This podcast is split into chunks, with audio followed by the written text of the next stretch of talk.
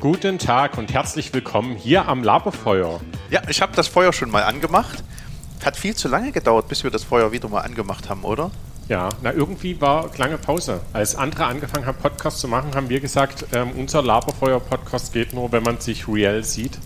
Das ist eigentlich spannend, oder? Das ist die, die äh, analoge Beinkrätsche in ein digitale, digitales Format. Na, wir haben wir es probiert, Ja, aber irgendwie war ein Knacken drauf. Und zwar nicht das Laberfeuer. und ja, es, war, es war irgendwie so, so steril. Es wirkte so wie, es sitzen halt drei Leute an ganz unterschiedlichen Orten. Und das ist nicht der, der Flair von einem ähm, Lagerfeuer, wo du miteinander sitzt, miteinander quatschst, einfach losredest. Wir haben, wir haben jetzt gerade schon, ich, ich habe gefragt, den Simon im, im Vortest, wir testen ja manchmal ein bisschen vor, weil wir haben neue Technik. Ähm, Lieblingsapokalypse, bis wir rausgefunden haben, dass ich vielleicht nicht nach einer Lieblingsapokalypse fragen sollte, weil niemand Lust auf Apokalypse hat. Ähm, welche Apokalypse fällt dir als erstes ein? Aus dem letzten Gespräch gerade? Ja, ähm, Waterworld. Also mir ist das so ein, ähm, so ein Film eingefallen, eine Dystopie, also eine nicht eine schöne Zukunftssicht, sondern so eine negative Zukunftssicht, eine Dystopie mit äh, Kevin Costner. Ich glaube, aus den 90er Jahren stammt da ein Film und da sind die Polkappen geschmolzen und alles ist über, überschwemmt. Den habe ich total genossen, den Bis Film. auf, was ist das gelobte Land? Tryland. Und die Menschen hatten Fischhäute. Nee, nee, nicht die Menschen, nur die Mutanten. Ach so. Der, der Kevin Costner, der hat Kiemen hinter den Ohren und kann mit Fischhäuten äh, schwimmen, aber ja. Das habe ich schon wieder vergessen. Ähm, wir stellen unseren Gast vor. Wir haben jemanden zu Gast. Es geht heute nicht um ähm, Dystropien oder Utopien oder vielleicht doch. Vielleicht hat dein Beruf ja was mit einer Utopie zu tun. Äh, nee, äh, vielleicht auch nicht. Das Schöne ist am Laberfeuer, jetzt sieht man sich. Wenn man so digital wäre, wüsste ich nicht, was unsere Gästin sozusagen gerade für eine Körpersprache gezeigt hat. Ähm, Anja Philipp ist heute zu Gast bei uns. Ähm, herzlich willkommen. Danke. Wobei kann man denn eigentlich zu Gast sagen, du bist seit einem Jahr unsere Kollegin? Seit fast anderthalb, Seit seit, fast- Januar 2020 Ach, ich bin ich ja mit schon dabei. zweieinhalb Jahre da. Also, dann kann man ja fast gar nicht mehr sagen zu Gast, sondern das ist hier quasi ein Heimspiel. Ja, wir haben, wir haben gedacht, ähm, wir starten die Laberfeuer-Saison Seasons 2 sozusagen ähm, mit Leuten, die wir kennen. Wir zeichnen heute mit der Anja auf morgen mit jemand anderes. Das werdet dann wissen, wer die andere Person ist. Ähm, ein Accessoire, was dich auszeichnet oder etwas, wenn man dich, wenn man, wenn man sagt, ich betrete den Raum, was wäre Also im Frühling, Herbst und Winter trage ich gerne Schal und Tücher. Das auf jeden Fall. Und ähm, andere sagen auch, dass ein gutes Erkennungszeichen bei mir auch mein Lächeln ist. Dass sie sagen, wenn ich, wenn sie mich sehen, habe ich schon oft auch ein Lächeln auf dem Gesicht. Und wenn es nie so ist, merkt man das auch recht schnell, dass ich Okay. meine Laune da nach außen trage. Ist, ist das mit dem Schal ähm, eine Hitzeding oder auch ein optisches Ding? Optisch, man, also ich habe sehr viele Schals mit vielen verschiedenen Farben und Mustern. krass, ich bin da der pragmatische Einschalbesitzer. Und wenn der weg ist, habe ich ein Problem. Ich habe gar keinen Schal. Ich Nee. habe, glaube ich, ein, so ein Halstuch, was ich noch aus Motorradfahrzeiten hatte, ähm, was ich manchmal rangemacht habe, aber selbst im Winter habe ich eigentlich nie einen Schal dran. Ich finde die gemütlich, also auf der einen Seite und aber auch praktisch und schön. Das ist, das ist die spannende Frage. Schal ja oder nee? Deswegen spielen wir A, B oder nee. Für alle, die, die ähm, das erste Mal unseren Podcast hören, ähm, wir haben ein kleines Einstiegsspiel, um einfach ein bisschen locker zu werden. Ähm, um, ja, das sind so polare Dinge, die man fragen könnte. Waterworld, Tryland oder Waterland. Ähm, und dann muss der Gast sich entscheiden und sagt Ah, ja. Tryland ja. wiederholt es einfach, was er sich wählt, oder sagt, nee, wenn er, wenn er gar nichts gut findet, ähm, oder wenn er sagt, aus irgendeinem Grund, darauf will ich jetzt nicht antworten, ähm, oder wenn es uns zu lange dauert, sagen wir auch nee. Und bei zwei Nees, glaube ich, ist es vorbei, oder? Ich Ja. hab's vergessen. Richtig, wir hatten, wir hatten mal zwei, äh, zwei Nees und hatten immer Angst, dass das zu schnell vorbei ist, aber wir hatten auch der Wegen schon einige Durchlauf, wo dann plötzlich deine Liste zu Ende war. Genau, und ähm, wir haben einfach auch schon viele Podcasts aufgezeichnet, die könnt ihr euch anhören, wenn ihr wollt. Es sind an die 200 Stück, wenn ihr nur drei findet oder vier im Podcast. Habt ihr nicht richtig gesucht? Dann schickt bitte einfach viel Geld in einem Umschlag an uns. dann schicken wir euch die anderen 190 ähm, Folgen. Wir spielen A, B oder Nee. Wald oder Meer. Meer, Gummibärchen oder Schokolade. Schokolade, In der Nacht quatschen oder in der Nacht Sterne schauen. Quatschen, Nudeln oder Reis. Nudeln, Hund oder Katze. nee, Oper oder Theater. Theater, Fernweh oder Heimweh. Fernweh, Buch oder E-Book. Buch, Über den Berg oder durchs Tal. über den Berg. Biene oder Wespe. Nee, Stopp, das war das zweite Mal nee.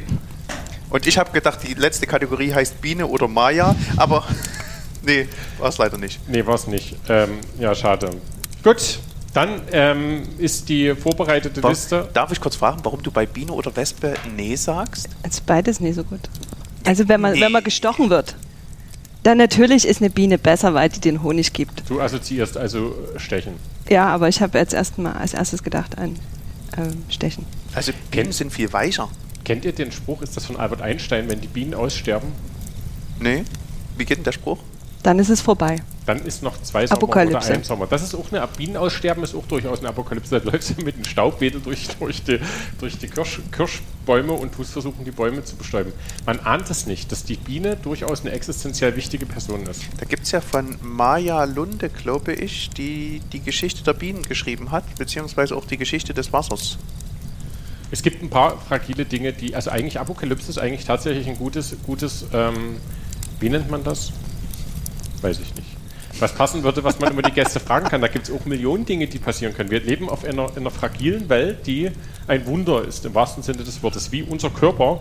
Ähm, und, und da gibt es einfach verschiedene Menschen. Alle kommen aus einem Mensch heraus und dann entwickeln sie sich ganz unterschiedlich. Und wenn man nur einzelne Parameter von den Menschen weiß oder den Dingen, kommt man vielleicht nicht gleich drauf. Das war meine fantastische, unvorbereitete Überleitung zu Wer bin ich?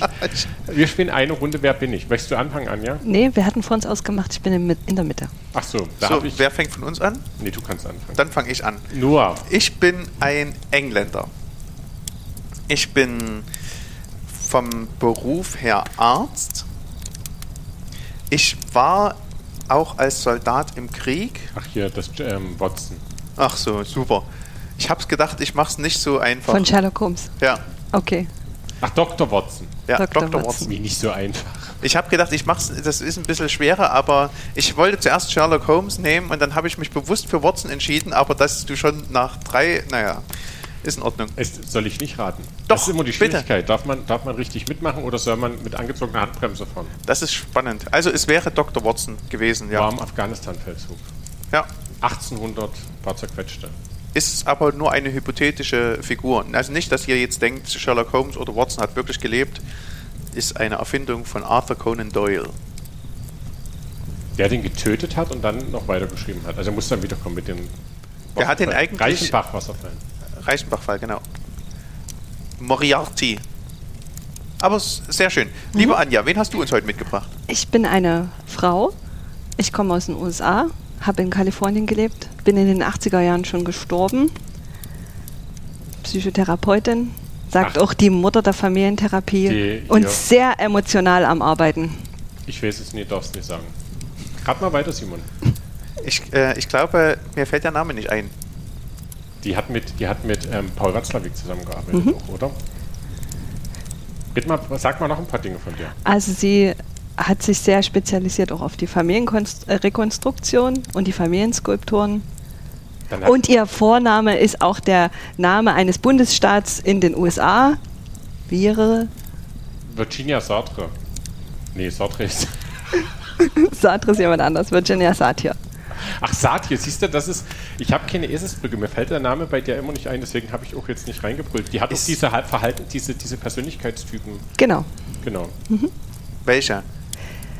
Das sind nochmal andere, aber die ich jetzt nie komplett alle auswendig weiß. Da müsste Okay. ich nochmal Ich will nachgucken. es nicht verraten. Ist das in, wieder ein Vier-Persönlichkeitstypen-Modell?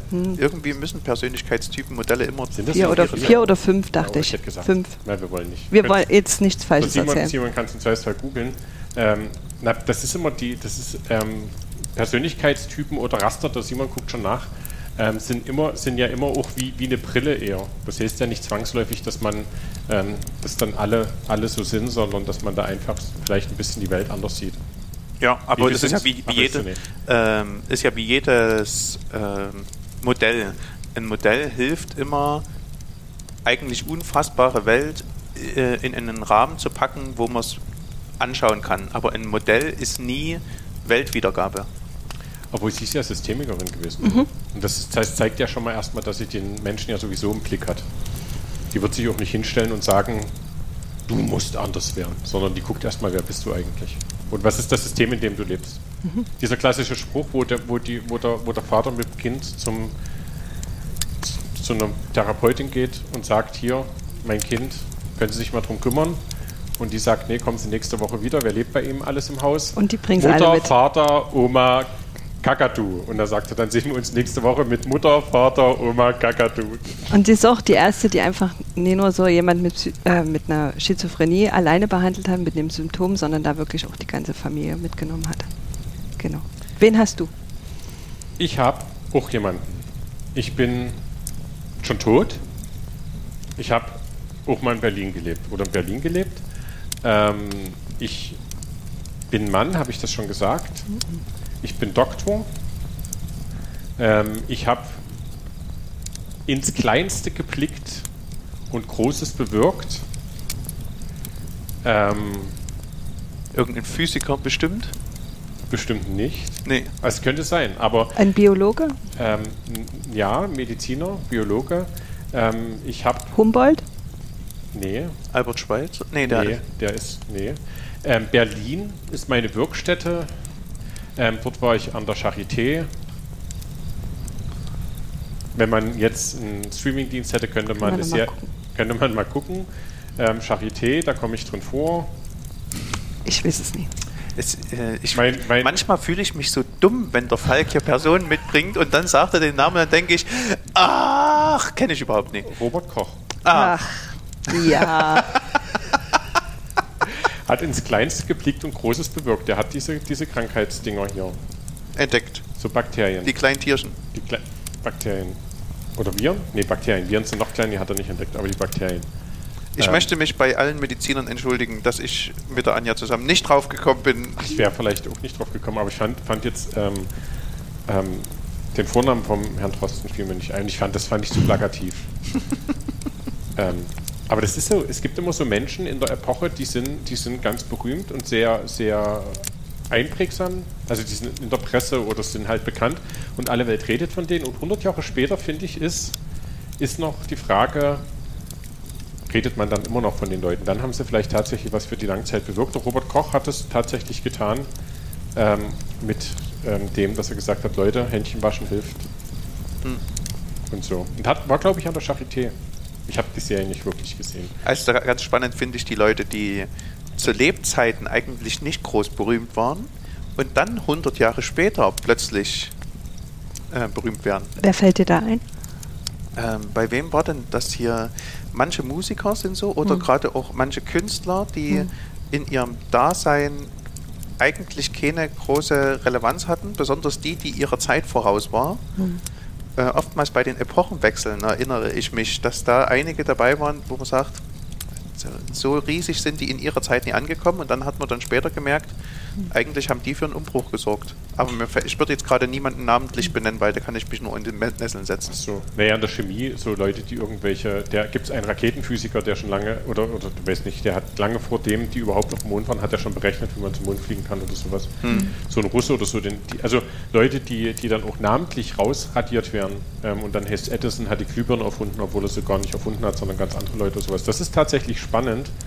Ist, aber tragische Personen finde ich eigentlich die, die, die quasi richtig ins Klo gegriffen haben mit ihrer Erfindung oder so Sachen. Der Typ, der das, der das FCKW erfunden hat, was das Ozon kaputt macht, ist derselbe Typ, der quasi das Blei fürs Benzin rausgefunden hat, wenn, wenn man Blei in Benzin tut, dann stottert der Motor nicht mehr und er hat quasi zwei nicht, nicht, nicht so gute Dinge Ja. ähm, für die Umwelt rausgefunden, obwohl das Wo, obwohl der Forschergeist, den er hatte, ja in dem Sinne trotzdem. Ja, und die Erfindung war halt auch sehr, also dass der Motor nicht mehr so stockert oder bub, bub, bub, oder so. Ich weiß gar nicht, wie die es heute machen. ob der ein Zwerg drin ist, der da irgendwas drückt, dass es nicht das macht. Auf jeden Fall. Und dann hat mit dem, mit dem Bleibenzin war es weg. Und der Kühlschrank ist ja auch jetzt keine schlechte Erfindung. Und Definitiv nicht. FCKW ist halt blöd, gelogen. Ähm, so, Menschen haben Visionen und Wege, die sie gehen und dann ähm, redet man über sie oder redet man nicht über sie. Ähm, über dich redet man im Kirchenbezirk seit dem 1.1.2020 20. immer wieder mal, weil du Teil unseres Teams geworden bist. Ähm, sozialdiakonische Jugendarbeit ist dein Arbeitsgebiet. Genau. Wie, wie, wann war das das erste Mal in deinem Leben, dass du bewusst Sozialpädagogin wahrgenommen hast? Könntest du das rekonstruieren, dass du sagst, irgendwie da ist es mir bewusst geworden, dass es sowas wie einen Beruf gibt, der mit Menschen zu tun hat, die nicht unbedingt medizinisch sind? Also die helfen ja auch, so ein anderer Helferberufe. Also ich kann es jetzt nie sagen, wann es mir genau bewusst geworden ist, aber ich habe mich definitiv dazu entschlossen, nachdem ich meinen Freiwilligendienst gemacht habe in den USA, in New Mexico. Da habe ich in einem Kinderheim gearbeitet und da habe ich mich entschlossen, das zu machen. Cool, wie kommt man denn nach New Mexico? Also was Über eine christliche Freiwilligendienstorganisation. Über, wenn, wenn, die, wenn, das, wenn das Wasser weg ist über die Beringstraße? Na Quatsch, nein, ich meine, ähm, hast, du bist auf die Welt gekommen, hast gelebt, bist in der Region um Dips vermutlich aufgewachsen. Genau, ich bin in Dippoldeswalde aufgewachsen und ja, meine Familie kommt von dort. Bin dort zur Schule gegangen, habe dort meine Jugendzeit verbracht. Genau. Und, und was macht man in der Jugendzeit in Dippoldeswalde vor wenigen Jahren? Vor wenigen Jahren. Man also hat, wo du jung warst. Also man hat vielleicht ein paar AGs an der Schule, wo ich mitgemacht habe, in der Theater AG und in so einer Foto AG, wo wir Fotos noch im Dunkellabor entwickelt haben. So analog richtig, Hm. mit Film. Genau. Das, das habe ich gemacht und dann aber natürlich auch ein bisschen Musikschule und äh, in der Jugendzeit natürlich äh, meine Jugendgruppen und Jugendgemeinde. Du spielst welches Instrument? Ich hatte ach, Klavierunterricht und dann habe ich mir noch Gitarre beigebracht. Okay. Und dann Jugendgruppen und dann irgendwann eines Tages bist du aufgestanden und hast gesagt, kleine Information, aus irgendeinem Grund habe ich ein Flugticket und fliege jetzt nach New Mexico. Oder wie kam es dazu? Wie kam es dazu? Na, nach dem Abi, ich wollte jetzt nie gleich starten und wollte einfach nochmal gucken, was sich ergibt. Und ja, dann habe ich von jemand anders gehört, der gute Erfahrungen mit dieser Organisation gemacht hat. Und ähm, dann war es sogar so, dass man sich bei dieser Organisation die Länder ankreuzen konnte, für die man Interesse hatte.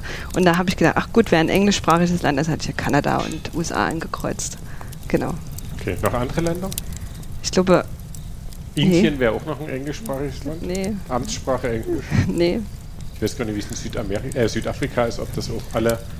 Australien noch. Wäre Australien das gewesen? Nee. Ich glaube, das hat die Organisation nie bedient, so, das. Land. Die hatten ihre Partner nur Okay, und dann bist du Kanada. hingeflogen und dort ist, und Genau. Das ist äh, einfach eine Organisation gewesen, wo man in einer Wohngemeinschaft dann gelebt hat und ähm, tags, also in der Woche über dann halt habe ich in so einem Kinderheim auch für Straßenkinder dann mitgearbeitet. Wir haben Projekte gemacht, die konnten so zum Teil nicht in die Schule gehen, haben da halt so eine Freizeitgestaltung auch gemacht und ein bisschen Hausaufgabenbetreuung oder halt Schulbetreuung. Genau. Okay. Wie, wie ist die Besiedlung von New Mexico? Na, ich habe in Albuquerque gelebt und das ist ja eine relativ große Stadt. Das ist die Stadt, wo man, wenn man den Namen geschrieben sieht, dreimal überlegen muss, wie er gesprochen Genau, das war auch am Flughafen so, dass die Flughafenangestellte sagt, ach, Sie wollen nach Albuquerque? Ich sage, nee, nach Albuquerque. Von Orte mal, vor Orte mal für alle, alle, alle, die jetzt äh, ähm, Geografie ähm, mit dem selbstgebastelten Atlas in den letzten Jahren, äh, im letzten Jahr verbringen mussten. Ähm, USA ist klar, also ich hoffe, das ist einigermaßen klar, das werden wir jetzt nicht sagen. Und dann die USA. New Mexico. We New, achso, hast Es du ist an der gesagt, Grenze zu Mexiko, aber Albuquerque ist relativ im Norden. New- West Coast oder East Coast? Na, gar keine Genau in der Coast. Mitte. Middle, Middle, Middle, Middle State. Also dann neben ist noch Arizona und andere Seite ist Texas. Und Okay, unten drunter, unten drunter ist Mexiko. Rechts ist Texas, dann kommt New Mexico, dann kommt Arizona, dann kommt schon bestimmt Kalifornien oder sowas oder das Meer. Mhm, oder ich was. glaube, genau. Ja. Und äh, vielleicht, wir wissen es nicht. Ähm, Also Kalifornien kommt noch zwischen Meer und ja, Arizona. auf jeden noch, aktuell noch. Noch, ja. Ähm, und Mal sehen, wann Wörterworld kommt, dann Ja. ist, hat New Mexico plötzlich Wasseranbindung. möchte darüber nicht reden dürfen. Ähm, republikanischer Staat oder demokratischer Staat? Wie wird's denn, hat man das wahrgenommen? Oder? Ja, das hat man sehr wahrgenommen. Also die waren, also ich bin immer, ich war gerade dort, als es um den äh, Irakkrieg ging mit Bush. Und das, ja, die, ich war auch mit meiner Gemeinde dort auf der Friedensdemonstration und wir haben gefastet äh, gegen den Krieg. Also es war eine sehr politische Gemeinde. Okay, aber dann eher demokratisch, oder? Hm. Und wie, wie, stellt man sich das vor? Also wenn, wenn ich das höre, das war ja sozusagen Anfang der Nullerjahre, vermute ich jetzt einfach mhm, mal. 2002, 2003. Ähm, und wenn ich, wenn ich da an die USA denke, 2002, 2003, dann ähm, habe ich natürlich ein ganz klares Bild, weil ich informiert bin, ähm, wie in Amerika sozusagen Jugendkultur ist mit klassischen Filmen gebildet. ähm, und Serien. Nee, wie, wie, ist das so? Also wenn man von Deutschland da hinkommt oder, oder wenn du sagst Hausaufgabenhilfe hm. und, und für die Kinder, die da keine Angebote hatten oder sowas, das stelle ich mir alles ein bisschen so deutsch halt vor, ne? weil ich ja noch nicht da war. Aber hm. wie, wie waren die Kids so drauf? Oder wie kann das schwer beschreiben, so die Frage, aber hm. ist es anders? Also für, ähm, für mich würde es interessieren, siehst du einen Unterschied zwischen deutschen und äh, amerikanischen Jugendlichen? Und woran würdest du das festmachen? Also es kommt natürlich, nee, es kommt immer darauf an, in welchen Lebenswelten die leben. Ob die jetzt äh, halt von na, ne, auf der Straße gelebt haben oder halt in einem behüteten Elternhaus aufgewachsen sind. Und da gibt es schon einfach mal nie nur Unterschiede zwischen den Kulturen, sondern einfach schon mal zwischen den Lebenswelten die Musik hat damals auch eine große Rolle gespielt, dieses Rap und Hip-Hop. Also und auch der, also viele einfach ähm, mit diesen Hispanic-Wurzeln. Das äh, war anders, aber ähm, Jugendliche, die aus einem, also aus einem behüterteren Elternhaus kommen, da hat das nie so die Rolle gespielt. Da war Football ganz groß und das Cheerleading. Aber ich war da so ein bisschen raus, auch aus dem Highschool-Kontext. Ich habe in einer WG gelebt und diese WG, die wir haben damals schon, wurde Wert darauf gelegt, dass wir kein Fleisch kaufen, dass äh, wir ganz wenig äh, Budget nur haben. Simple Living war denen ihre, hm. dass wir keine Waschmaschine hatten, sondern in den Waschsalon ge gefahren sind, die Wäsche getrocknet haben. Also die haben damals schon ganz sehr auf Nachhaltigkeit geguckt und halt die Friedensbewegung, also des Pazifismus. Was habt ihr, hast du da so gegessen oder was habt ihr da so gegessen? Wir sind immer mit diesem Farmers Market, also ja, viel Bohnen. Was man, so, was man so isst. Terence Silver auch mal in New Mexico bestimmt, der hat auch mal viel Bohnen gegessen. Und Natürlich. Tortillas halt, ne? Auch äh, nicht nur Tortillas mit Paprika so gefüllt, sondern auch mit Erdnussbutter und Bananen. Dass die ganz normalen, äh, sind es dann Maisfladen? Aber nee, eigentlich sind also es Weizenfladen. Dort im oder? Supermarkt gab es wahnsinnig viele Auswahl an Tortillas. Also gab es Mais, gab es Weizen, gab es alles. Hm. Okay. Also ich ähm, finde das sehr spannend. Die USA, ich habe bei der, als ich in der USA war, nur mal für zwei Wochen, von daher das lässt sich das nicht vergleichen, hatte ich das Gefühl, dass es bei Amerikanern bei so einer Erstbegegnung oftmals so eine ganz Herzlichkeit ist mhm. und im nächsten Moment kann auch damit zusammenliegen, dass ich relativ kurz da war, hatte ich das Gefühl, nach der ersten Herzlichkeit kommt nicht mehr viel also es ist jetzt eine miese Unterstellung, aber manchmal hatte ich das Gefühl, das blieb so an der Oberflächlichkeit. Wie geht es dir, nachdem du ein Jahr dort warst? Hm. Also es brauchte einfach auch Zeit und natürlich mit den Menschen, mit denen ich dort zusammengelebt habe, mit denen habe ich zum Teil auch jetzt noch Kontakt. Das ist einfach. Und das stimmt. Also diese Herzlichkeit und auch diese Komplimente, die man erstmal am Anfang bekommt, das schmeichelt einen, aber es braucht einfach eine Zeit, bis man richtig befreundet ist und bis hm. es bis man ankommt. Das stimmt auf jeden Fall. Ja, der Stereotyp ist ja, ähm, am ersten Abend in der Kneipe plant man die nächsten zehn Jahre, was man alles zusammen unternimmt und wie man die Welt, Welt verändert und dann hat man zehn Jahre Zeit, um die Person überhaupt erstmal an, an nah an den Kern zu kommen und kennenzulernen, um sich zu erinnern, was man mal geplant hatte. Aber das sind halt ähm, verschiedene Kulturen, glaube ich.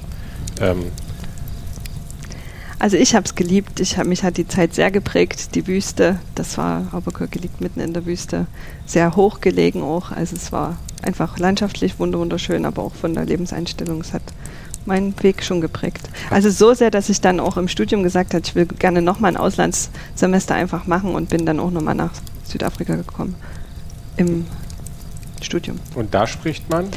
Englisch oder, Af oder Afrikaans. Okay, das war ja für uns meine Mhm. Meine kurze Frage, ob die alten mhm. Kolonien alle englische Amtssprache haben sprechen. Ähm, du hast studiert, bist zurückgekommen und hast studiert mhm. ähm, Sozialpädagogik. Sozialpädagogik. Ich wüsste es nicht und tu so fragen, was hast du denn studiert? Ich habe Sozialpädagogik studiert in Dresden an der Evangelischen Hochschule. Ganz normal, vier Jahre lang. mit einem Praxissemester bei der Heilsarmee in Dresden, Wohnungslosennotfallhilfe und ein Semester halt in Kapstadt auch wieder Kinderheim, stationäre Jugendhilfe, Straßenkinder. Wenn du an dein Studium denkst, was sind so die erste Situation, die dir ganz spontan einfällt? Also wir hatten einen, einen Chor und dieser Chor, der wurde uns angerechnet als, ähm, ja, also wir haben dafür Stunden gekriegt. Äh, Kultur und Kommunikation war dieser Chor und mit diesem Chor sind wir auch ins Gefängnis gegangen und haben gesungen. Also das habe ich gut in Erinnerung.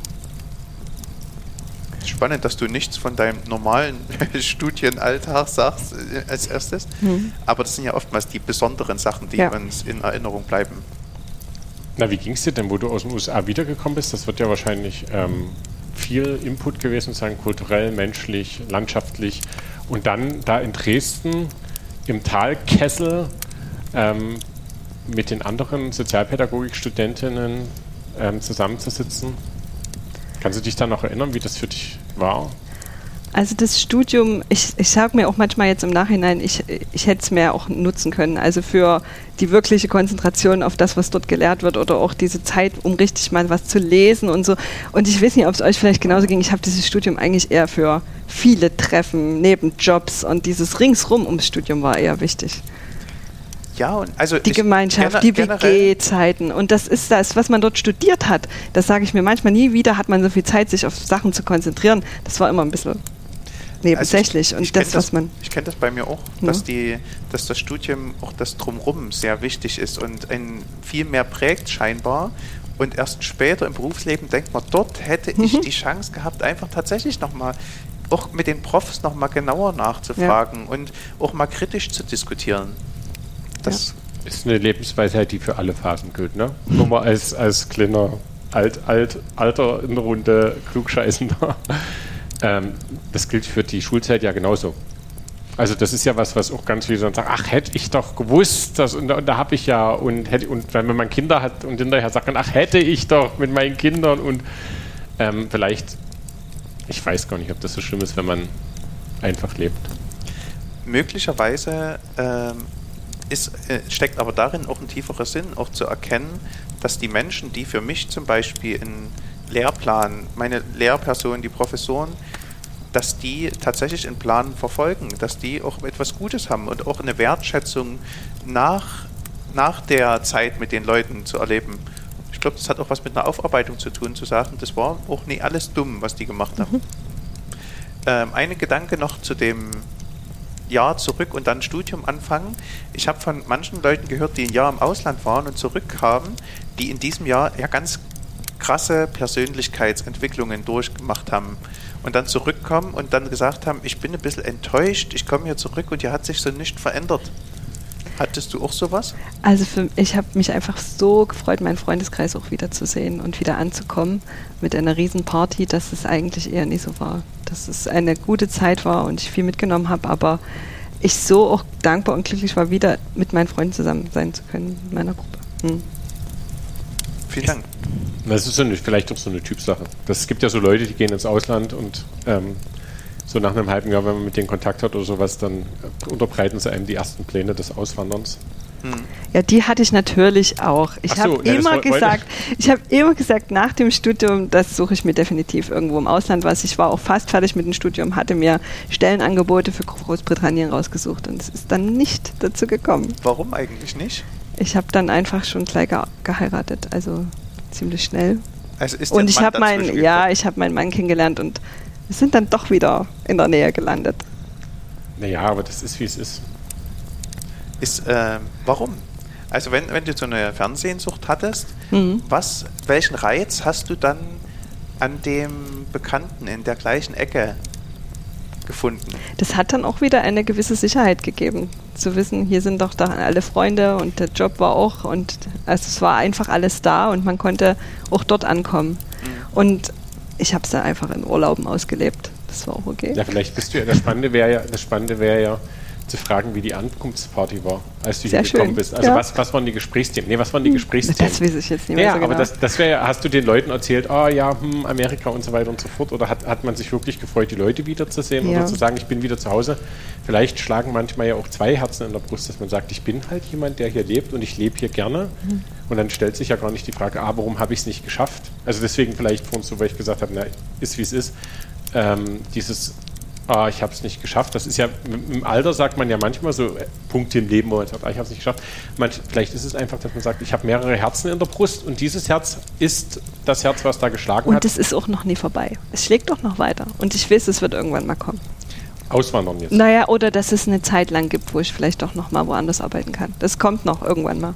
Also ich, ähm, ich nehme wahr, dass es an vielen Stellen im Leben Entscheidungen gibt. Und in dem Moment, wo ich eine Entscheidung für etwas treffe, treffe ich automatisch eine Entscheidung, gegen etwas.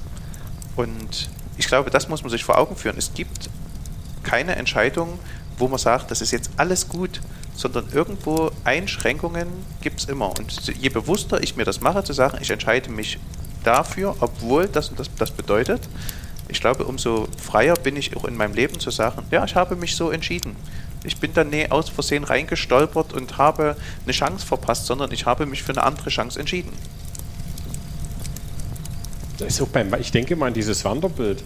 Ähm, wie oft gehst du zu einer Kreuzung zurück und sagst, ja, oder, also natürlich ist der Reiz, aber der Reiz dessen, Na, das kommt drauf an. Also wenn man sich verlaufen hat, natürlich. Richtig. Aber der, der, die Frage ist doch, der, das Spannende ist doch eigentlich am Leben, dass das, was man kennt, kennt man und was man erlebt hat, hat man erlebt. Und wenn man sich aber irgendwo an der Weggabelung anders entschieden hätte, wäre der Reiz ja trotzdem, also das, was wir nicht kennen, hat natürlich den größeren Reiz, weil die größere Spielfläche da ist, zu sagen, da werden Dinge, nach denen ich Sehnsucht habe und die mein Glück bedienen könnten oder was auch immer meine, meine Verheißung ist, ähm, die kann man da bunter ausmalen, weil man weiß, okay, den Weg, den ich gegangen bin, der hat genau nur den Spielraum geboten. Aber wenn man ehrlich ist, kann man sagen, okay, wenn man den anderen Weg gegangen wäre, dann wäre ja den Weg, den man nicht gegangen ist, Genau. so optionell offen und dann hätte der natürlich den größeren Reiz vielleicht geboten und Also den, das mit dem größeren Reiz kenne ich so bei, bei mir nicht, aber ähm, ich nehme wahr, dass wenn es so Sehnsüchte gibt, hat man immer die, den Wunsch eigentlich, die Sehnsucht auszuleben mit dem Erfahrungsschatz, den ich auf dem anderen Weg ja, gegangen natürlich. Das fände ich, ich fände es auch gut, wenn jetzt einfach ähm, offenbar wird, dass meine Eltern reiche Milliardäre sind, die das nur geheim gehalten haben, um meinen Charakter nicht zu verderben. Fände ich die beste Option einfach. Ja. Könnte ich jetzt meine Schule gründen und all die Dinge machen, die ich wollte und müsste nicht sagen, ach, wenn ich doch bei Milliardären geboren worden wäre, nee, ich hätte den Charakter, den ich heute hätte, geldlich ein bisschen vielleicht nicht so verdorben. Das ist, ja, so sind wir Menschen.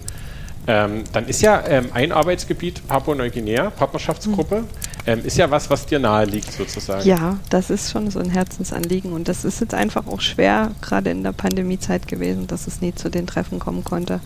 Aber das ähm, liegt mir auf dem Herzen, dass dieser Kontakt weiter besteht und ähm, dass es so eine wertvolle Erfahrung sein kann für alle, die daran teilnehmen und so einen Weitblick bekommen.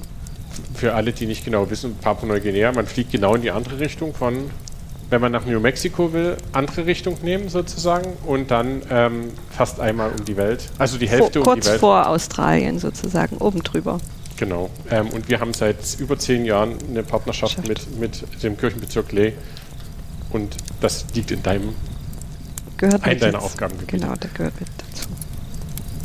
Wenn du, du bist Sozialpädagogin, sozialdiakonische Jugendarbeit, ich vermute, einer der häufigsten Sätze, die dir gesagt wird in der Anfangszeit, du schüttelst jetzt, das ist so schön, wenn man sich sieht, weil man körpersprachlich schon weiß, was jetzt als Reaktion kommt, ist, was bedeutet, Soja ist die Abkürzung, was bedeutet denn eigentlich Soja oder sozialdiakonische Jugendarbeit? Ähm, hast du ein Konzept entwickelt, wie man mit, mit der Frage umgeht? Also es ist, hat, es beschäftigt mich auch immer noch nie, immer noch. Und ich bin noch nie komplett fertig damit darüber nachzudenken, was es bedeutet. Aber für mich, ich habe so das jetzt für mich so definiert, dass es einfach die, ich bin Sozialpädagogin für die Jugendlichen im Kirchenbezirk und zwar für alle Jugendlichen, egal mit welchem Background, mit welchem Hintergrund, ob es der christliche Hintergrund ist oder nie, um da halt Angebote zu schaffen und zu gucken, was verbindet, wo kann man Brücken bauen das ist für mich die Sozialdiakonie. Und das Interessante ist, also es hat halt auch wirklich was schon ein bisschen mit meiner Vergangenheit zu tun. Damals habe ich so diese äh, habe ich Vorträge von Missionaren gehört oder Krankenschwestern, die auf Missionsstationen in Afrika gearbeitet haben als Ärzte und Krankenschwestern. Ich habe das bewundert. Ich bin gerne zu solchen Vorträgen gegangen und fand das faszinierend. Und ich bin so dankbar, dass ich das jetzt ver ver verbinden kann, diese, dieses soziale Engagement in einem kirchlichen oder halt mit dem christlichen Background. Ja, manchmal muss man auch nicht ins Ausland gehen, um nee. Dinge.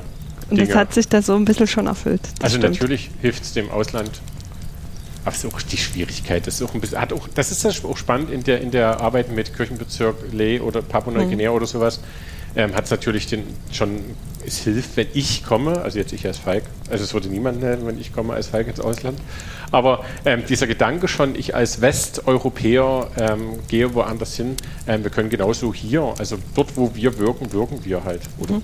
Das, das finde ich schon spannend. Ähm, ich, mir geht es die ganze Zeit nicht die Assoziation aus dem Kopf, dass du Straßenkindererfahrung hast ähm, und hier mit Simon und mir zusammen im im Team, aber nein, diese, diese wilden Straßen, mein, mein Stereotyper-Bild ist immer noch in Amerika, in New Mexico und das sind dann die wilden Jungs dort, die da, die da, ähm, ja, die Hip jetzt, jetzt hat es jetzt hat's das jemand verstanden, jetzt lacht er. Die sich die ihre da, Piercings selber stechen, genau.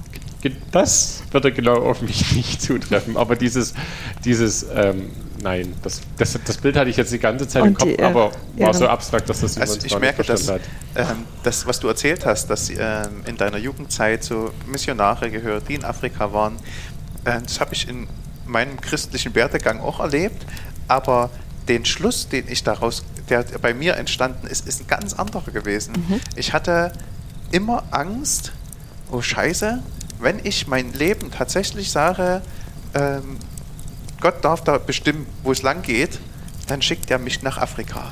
Und ich will doch nicht nach Afrika. Das war immer so ein Punkt, der, der, der hat bei mir gehemmt. Ich hatte schon immer Freude, dort zu sein, wo ich gerade bin und äh, mit dort mit Menschen zu arbeiten. Aber äh, so unterschiedlich sind Wege und das finde ich umso spannender, da mit dir in einem, äh, in einem Team zu arbeiten, weil wir da ganz unterschiedliche Sichten, auch, auch biografische Erfahrungen haben. Mhm. Das ist die spannende Frage. Wie, woher hast du gewusst, dass das dein Weg ist? Ah, das habe ich ja nie gewusst, dass das mein Weg ist. Ich dachte ja, ich, ich lande irgendwann mal im Ausland. Ich dachte ja nie, dass ich jetzt hier ankomme. Nicht Aber es fühlt sich jetzt richtig an. Also ich fühle mich angekommen und es geht immer weiter. Also es ist, man kann ja nie wissen, ob das. Wie, ne? Na, ja, aber ich meine jetzt noch mal vorher, also als Schul, Schulabschlüsslerin. Naja, ähm, bei mir war es natürlich noch so, meine Mutter und meine Eltern, die wollten sehr gerne eigentlich, dass ich Krankenschwester wäre. Und in mir war so ein kleines bisschen die Rebellin, die gesagt hat, ich wäre auf keinen Fall Krankenschwester oder mache irgendwas Medizinisches.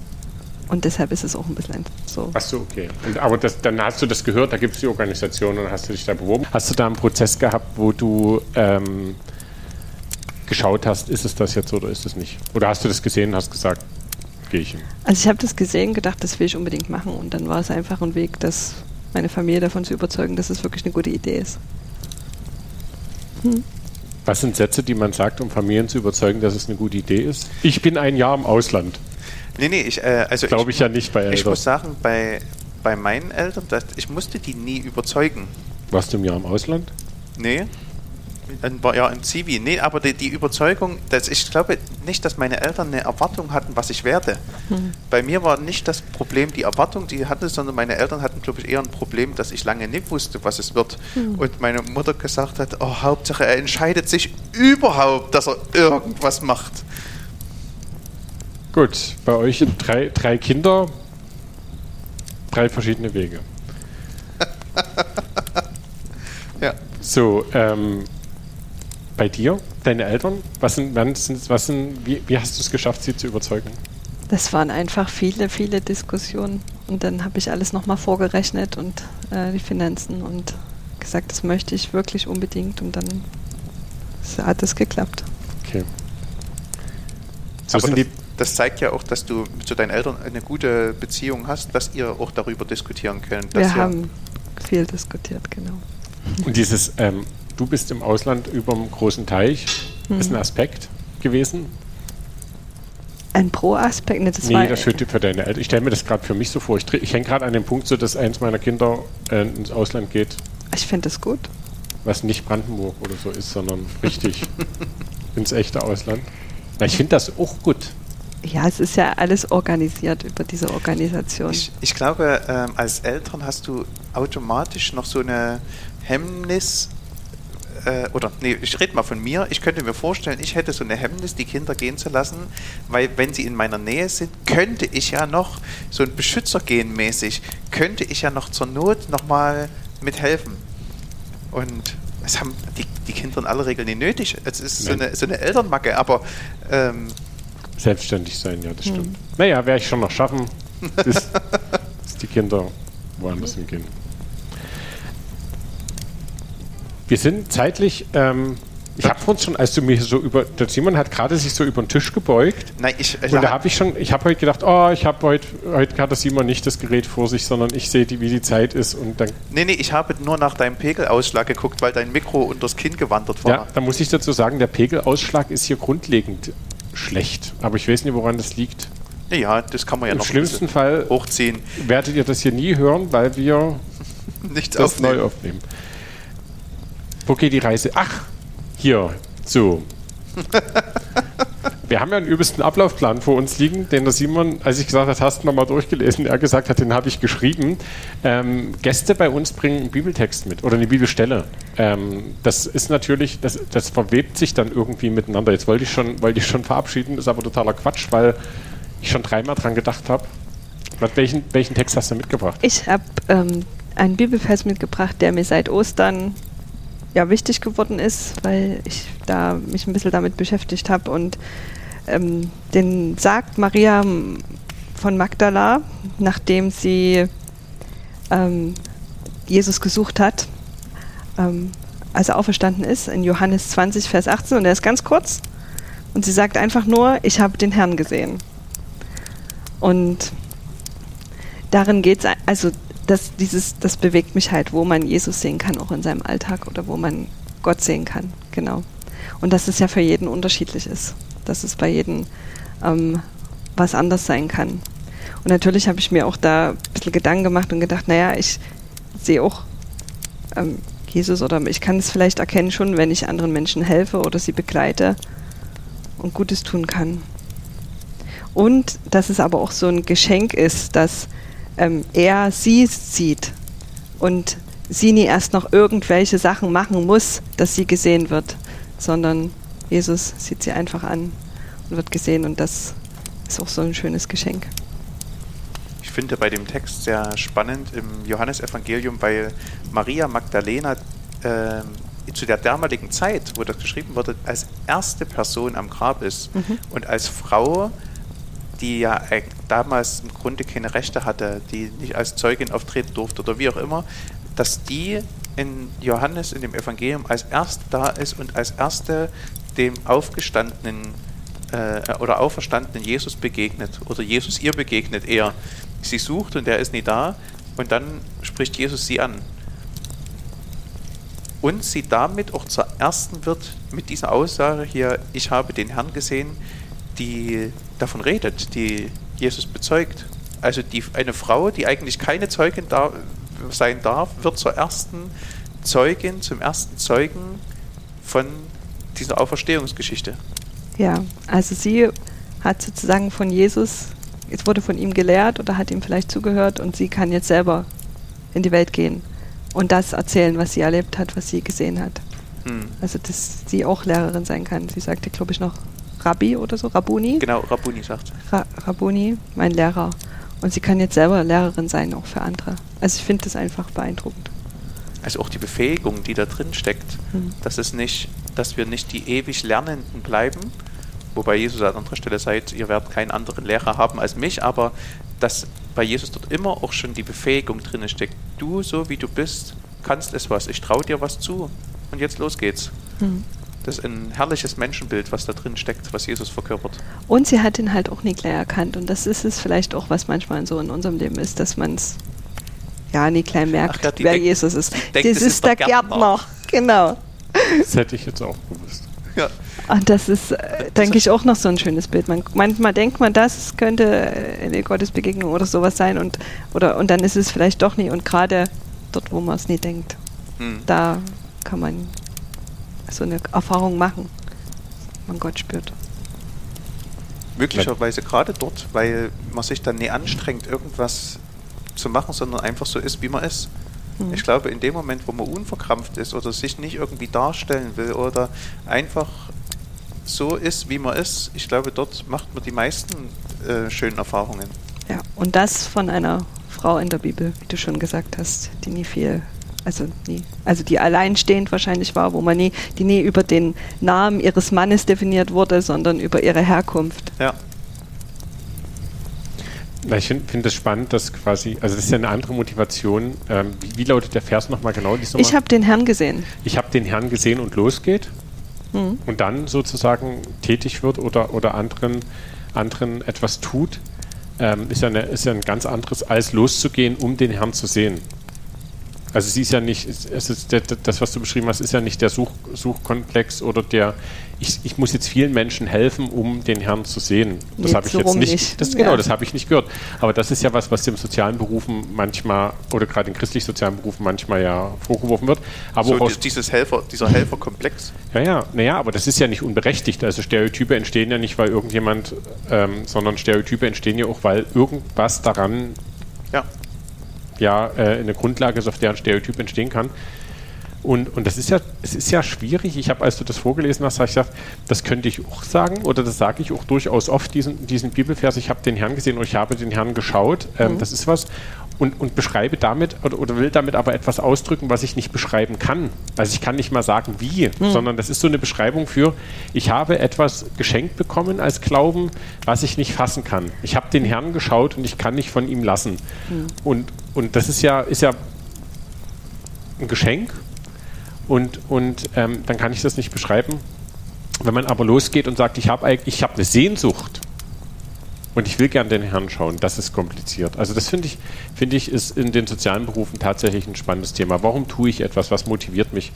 Und da finde ich das ein ganz schön, wie du das beschrieben hast, wie du das gesagt hast, finde ich das was ganz Schönes zu sagen, ich habe den Herrn gesehen, deswegen mache ich das ähm, und dann begegne ich ihm ja auch wieder. Also das ist ja nichts, was einmal gesehen und dann ist die Payback-Karte voll und dann kann man das abarbeiten. Ja, dass es nicht nur sehen ist, sondern vielleicht schon so auch sowas erkennen, sowas wissen.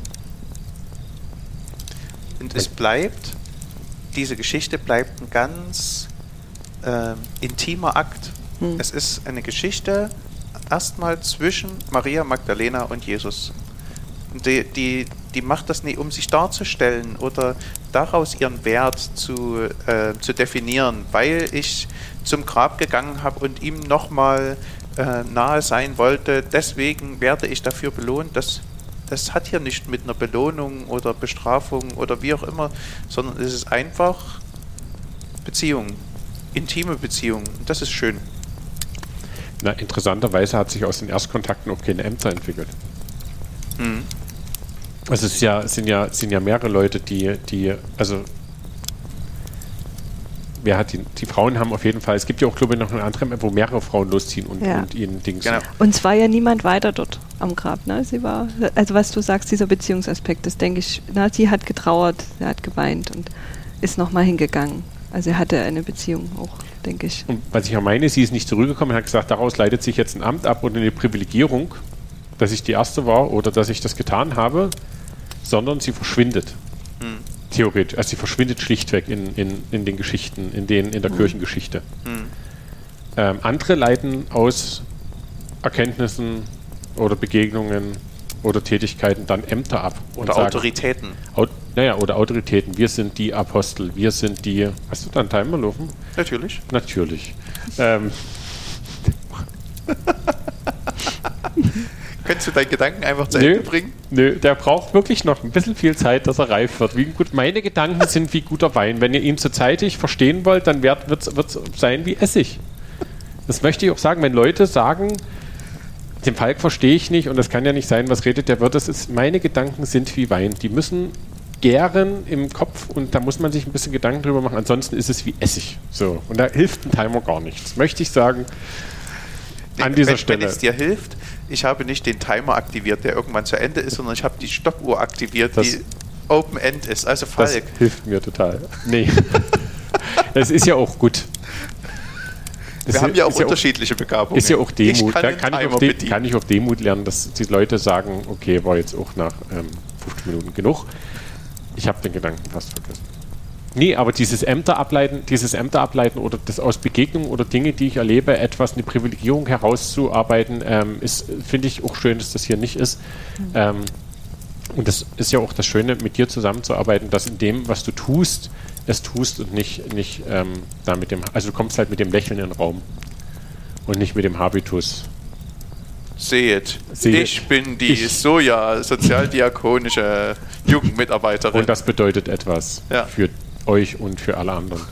Ähm, wir haben mit dir auch gar nicht vor. Aber das ist ja auch das, das ist ja auch das, was ich an dir wahrnehme. Oder wenn du sagst, wie, wie trägt das sich in deinem Dienst aus? ähm, ist, die, ist die Tatsache, ähm, dass, du, dass du gut bist und gut tust, wenn du im Team arbeitest. Also das empfinde ich so.